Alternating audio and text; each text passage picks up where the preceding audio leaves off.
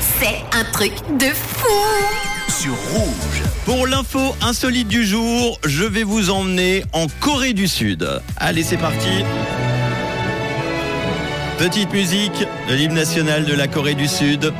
Dans quel pays du monde peut-on avoir 29, 30 et 31 ans en même temps? Eh bien justement, en Corée du Sud. Jusqu'en juin 2023, en tout cas quand Séoul va enterrer ses multiples systèmes de comptage des années d'une vie. Actuellement, par exemple, un bébé qui naît en Corée du Sud a automatiquement un an à sa naissance et vieillit d'une année chaque 1er janvier et non à la date de son anniversaire selon le mode de calcul dit de l'âge coréen. Je vous donne un exemple. Par exemple, euh, un enfant qui est né un 31 décembre aura donc deux ans dès le lendemain, le 1er janvier. C'est fou. Il y a quelques jours, l'Assemblée nationale a opté d'une législation qui requiert donc l'usage du système international de calcul de l'âge pour les documents officiels. Cette décision qui rentrera en vigueur normalement en juin prochain était prise pour résoudre la confusion sociale causée par l'utilisation de divers calculs de l'âge et surtout les effets secondaires qui en résultent. C'est donc très très confus, d'autant que Séoul calcule encore différemment l'âge de ses ressortissants pour leur accorder le droit de consommer de l'alcool ou de fumer.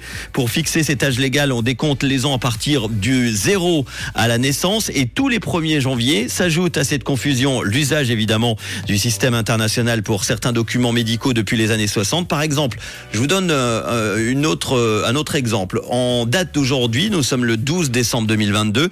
Une personne née le 31 décembre 1992, donc à 29 ans selon le système international, 30 ans selon le système sud-coréen traditionnel et 31 ans selon la méthode dite de l'âge coréen.